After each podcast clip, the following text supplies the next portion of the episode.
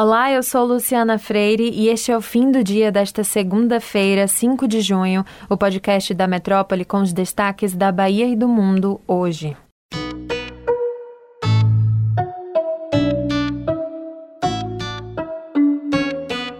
A campanha de vacinação contra a gripe está disponível para todas as pessoas acima de seis meses de idade em Salvador. Segundo a Prefeitura, a população pode buscar a imunização de segunda a sexta, exceto feriados, das 8 horas às 16 horas, em todas as 107 salas de imunização da rede municipal, além do drive do Shopping Barra. Importante reforçar que as pessoas devem obedecer o intervalo de 14 dias entre os imunizantes da gripe e da Covid-19. O portal UOL revelou gravações inéditas que apontam que o presidente Jair Bolsonaro estava envolvido diretamente com o esquema das rachadinhas no período em que foi deputado federal. Rachadinha é uma prática ilegal onde assessores de deputados entregam parte de seus salários de volta e isso se configura como crime de peculato, que é o mau uso de dinheiro público. Em três reportagens publicadas hoje na coluna da jornalista Juliana Dalpiva, o UOL mostra gravações que revelam o que era dito no círculo íntimo e familiar do presidente.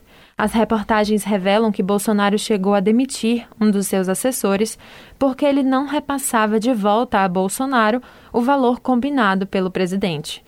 São provas que podem revelar os laços estreitos entre a família Bolsonaro e Fabrício Queiroz, ex-assessor do filho de Jair, Flávio Bolsonaro, e que é investigado pelo esquema de rachadinhas. O advogado de Bolsonaro, Frederico Assef, chegou a abrigar Fabrício Queiroz em sua casa enquanto o ex-assessor era procurado.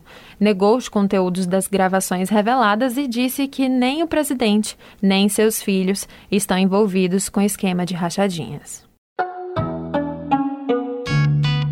A Petrobras vai reajustar de uma só vez os preços da gasolina, diesel e do gás de botijão a partir de amanhã para as distribuidoras. Para a gasolina, o preço médio por litro sobe 6,32%, de R$ 2,53 para R$ 2,69.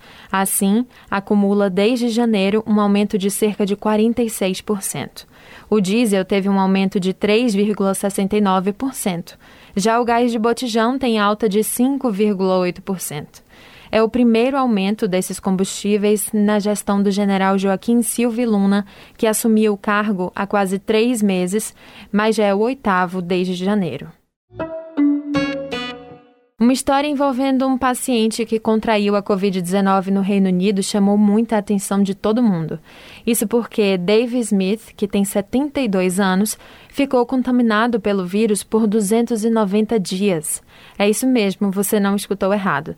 Dave fez 43 testes para a doença desde março de 2020, quando ele se contaminou, e é o caso mais longo registrado de coronavírus até agora em todo o mundo. E no meio de todo esse tempo, ele esteve internado no hospital sete vezes e chegou a perder mais de 60 quilos nesse processo. Por sorte, ele está bem, curado, e agora vai ser um caso de estudo da Universidade de Bristol, que fica no oeste da Inglaterra, para entender como o vírus se comportou e o que esse caso raro significa.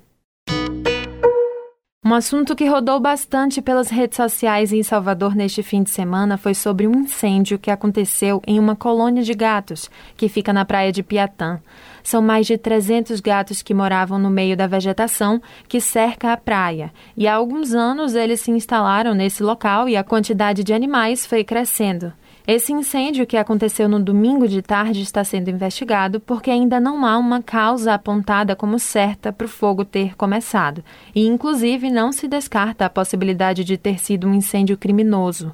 Se você tiver interesse em adotar algum desses gatinhos ou ajudar a arrecadar alimentos e ou remédios para eles, acesse o site Metro 1, que lá a gente conta como fazer isso e falamos com voluntários que estão na missão de ajudar esses gatinhos abandonados.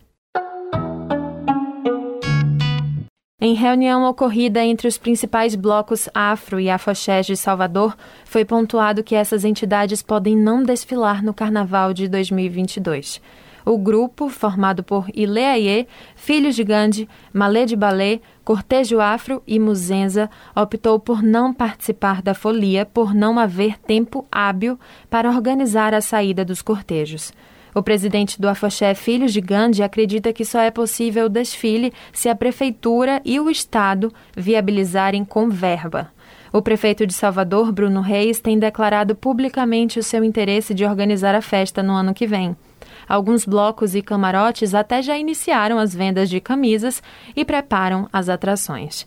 Eu vou ficando por aqui e até amanhã.